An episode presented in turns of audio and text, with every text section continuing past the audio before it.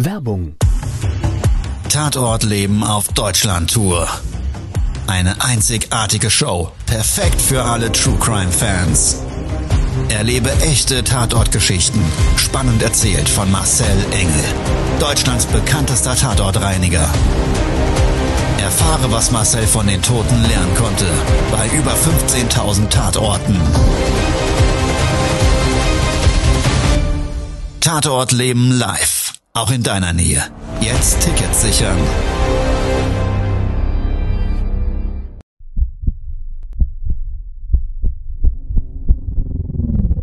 Todesursache.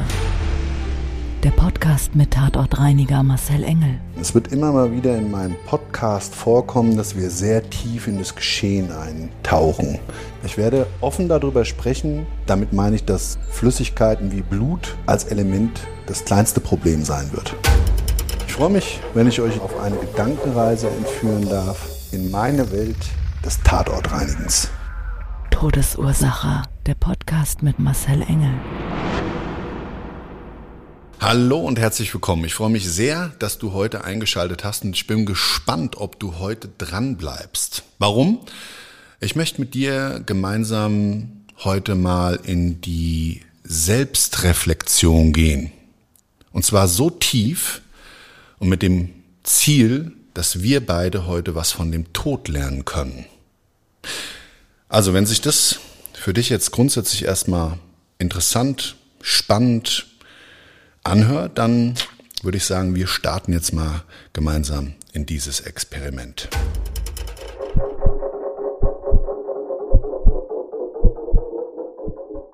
Von dem Tod lernen.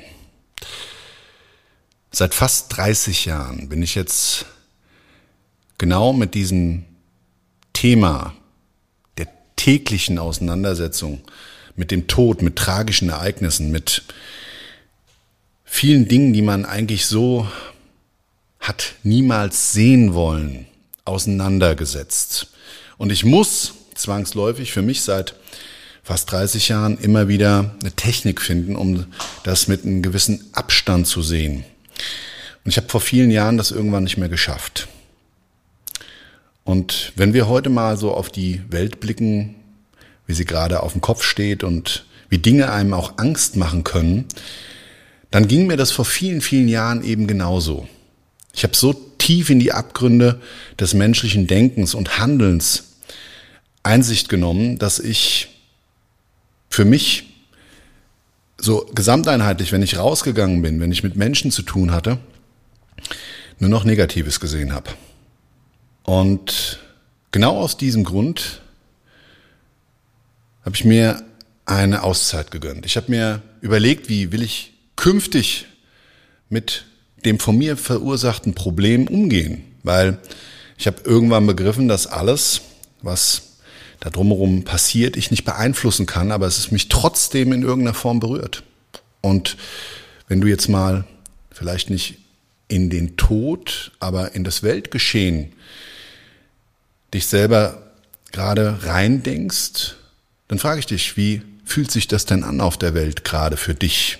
von dem, was du konsumierst, mal egal, was du alles siehst und welchen Kanal du dafür nutzt. Wie fühlt sich das an? Es ist nicht nur verrückt, es ist mit Sicherheit zu Recht, könnte man sagen, beängstigend. Die Zukunft von dir selber sowie als auch die vielleicht deiner Liebsten, deiner Kinder, deiner Verwandten, deiner Freunde. Siehst du, ja, in Gefahr oder hast vielleicht wirklich auch Angst um dich selbst.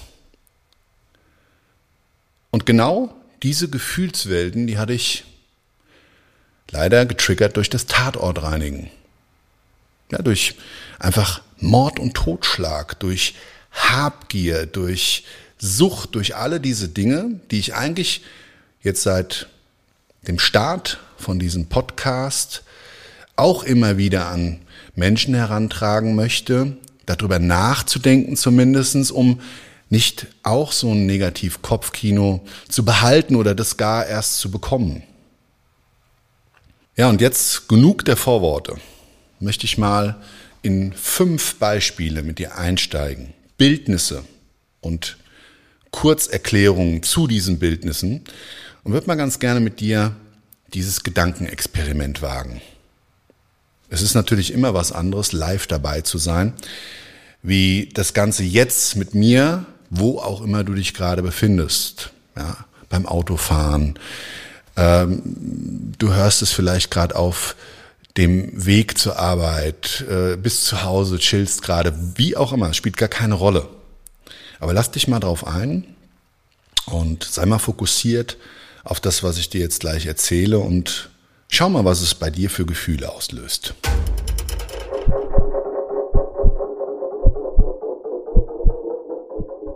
Gewalttaten und vielleicht nochmal mit dem Ursprung, dass sie religiös oder politisch motiviert sind. Und stell dir vor, das Szenario, nicht du selber bist das Opfer, sondern einer deiner geliebten Menschen, dein Inner Circle. Und du erfährst, dass in einem öffentlichen Raum deinen geliebten Menschen etwas Schreckliches zugestoßen ist. In dem Fall zwar überlebt, aber ja, die Verletzung so schlimm, dass es auf jeden Fall zu bleibenden Schäden kommen wird für die Zukunft, für das künftige Leben. Und ihr gemeinsam auch immer dadurch natürlich zusätzlich daran erinnert werdet. Und du dann erfährst, dass Menschen einfach aus ihrer Ideologie heraus, aus ihrem Fanatismus heraus, deinen Lieblingsmenschen als Opfer ausgesucht hatten. Und zwar einfach nur, weil sie so sehr in ihrem Bildnis wie die Welt auszusehen hat, so gefangen sind, dass ohne die Einwirkung oder das Einwirken deines Lieblingsmenschen derjenige wirklich wahllos rausgegriffen zum Opfer wurde und ich will dir das Szenario umschreiben. Bei einer Demonstration, der Demonstrationszug entgegenkommt, die ersten Steine fliegen, deine Person sich eigentlich nur in einen offenen Hausflur an einer Fußgängerzone zurückziehen möchte und da mehr oder weniger gesteinigt wird. Stell dir dieses Szenario vor. Was macht es gerade in dir drin?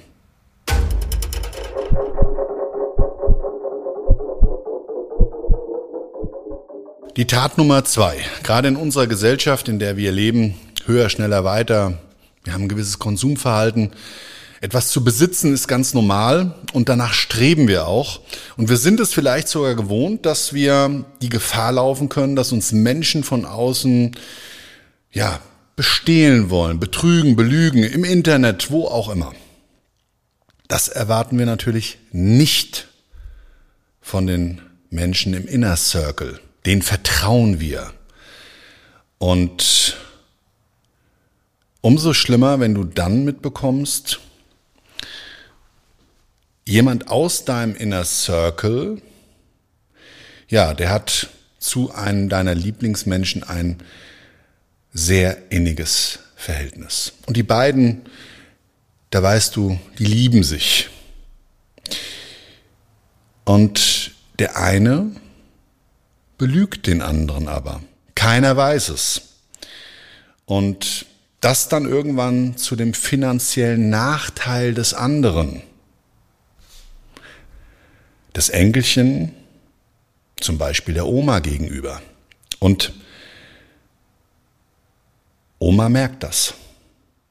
Spricht das Enkelkind erwachsen drauf an. In der Küche, in ihrem eigenen Haus, es kommt zu einem Streit mit der Folge, dass der Enkel durchdreht, einen Tungelblick kriegt, das Küchenmesser schnappt und auf die Oma einsticht, in die Schulter. Sie wehrt sich, Stichverletzung in den Arm. Danach lebensgefährlicher Stich in die Brust, ein tödlicher Stich in den Hals. Die Oma bricht zusammen stürzt auf den Boden. hat wahrscheinlich noch die Wahrnehmung zu ihrer Umgebung, die immer dunkler wird, sie wird immer schwächer, sie wird müde. Und der Enkel steht dabei und sieht ihr beim Sterben zu.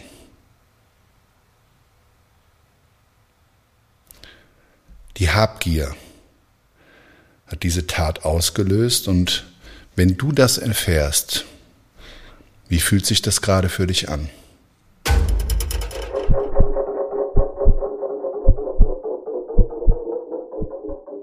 Tat Nummer drei.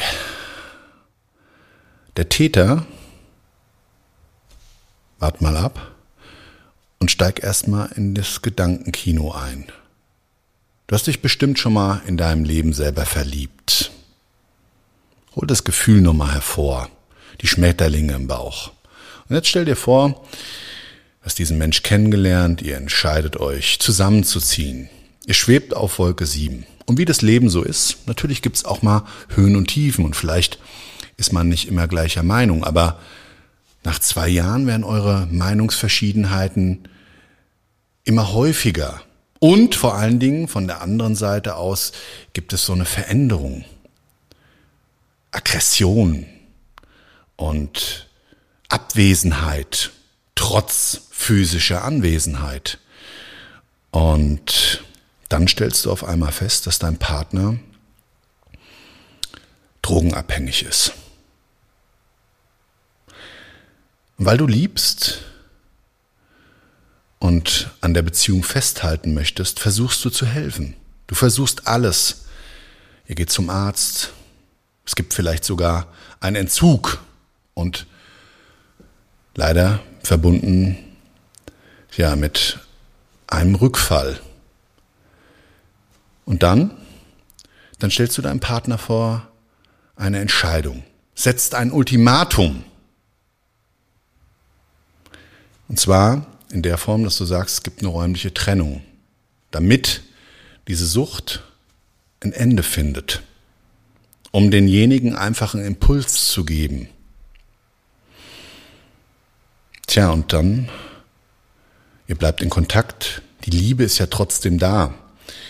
Und auf einmal, vier Wochen später, schließt du die Tür auf von eurer gemeinsamen Wohnung, aus der du ausgezogen bist, vorläufig, und findest deinen Partner tot mit einer Spritze im Arm auf dem Boden.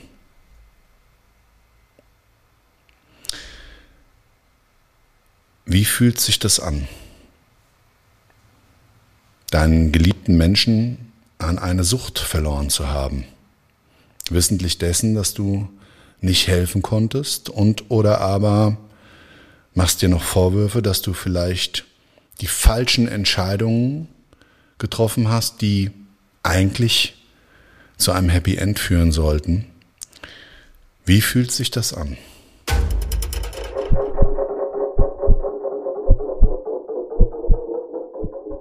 So, wir machen jetzt hier an der Stelle einen Cut. Es gibt keine weiteren emotionalen Erlebnisse. Nummer vier, Nummer fünf schenke ich uns beiden mal. Mich würde mal an der Stelle wirklich interessieren. Wie hat sich das für dich angefühlt? Ein Mensch, den du liebst, wird unschuldig Opfer. Hast du Wut empfunden? Hättest du demjenigen gerne geholfen, zur Seite gestanden? Habgier Widerlich, oder? Also, das Enkelchen sticht die Oma nieder, nur weil er dabei ertappt wurde, dass er sie beklaut hat. Und die Sucht, auch ein Riesenproblem ja, in unserer Gesellschaft, im Allgemeinen wie vielleicht sogar weltweit. Es wird nicht nur riesig damit Geld verdient, sondern anscheinend suchen wir Menschen nach dem Ausgleich, dem durch zum Beispiel Alkohol, Drogen oder anderem. Was hat das alles in dir ausgelöst, wenn du daran denkst, du verlierst einen Menschen, zum Beispiel an die Sucht, einen Geliebten? Ja, Kopfkino pur, vielleicht auch für dich. Vielleicht stößt es einen positiven Gedanken, einen positiven Impuls an. Das würde ich mir zumindest sehr, sehr für dich wünschen. Und in dem Sinne sage ich heute, ciao, bis zum nächsten Mal und denk dran, wir haben nur das eine Leben. Also mach was draus. Ciao, bis zum nächsten Mal, dein Marcel. Das war's schon mit der neuen Folge von Todesursache, der Podcast mit Marcel Engel, Kopf einer eigenen Spezialreinheit und Tatortreiniger bei mehr als 12.000 Orten auf der ganzen Welt. Was kann Marcel für dich bereinigen? Jederzeit. Weltweit. Melde dich oder klick dich einfach mal durch auf marcelengel.com. Empathisch, tiefgründig, ehrlich. Todesursache lässt dich garantiert nicht kalt. Seid dabei. Ich freue mich. Abonniere die Staffel und du kommst für keine Folge zu spät.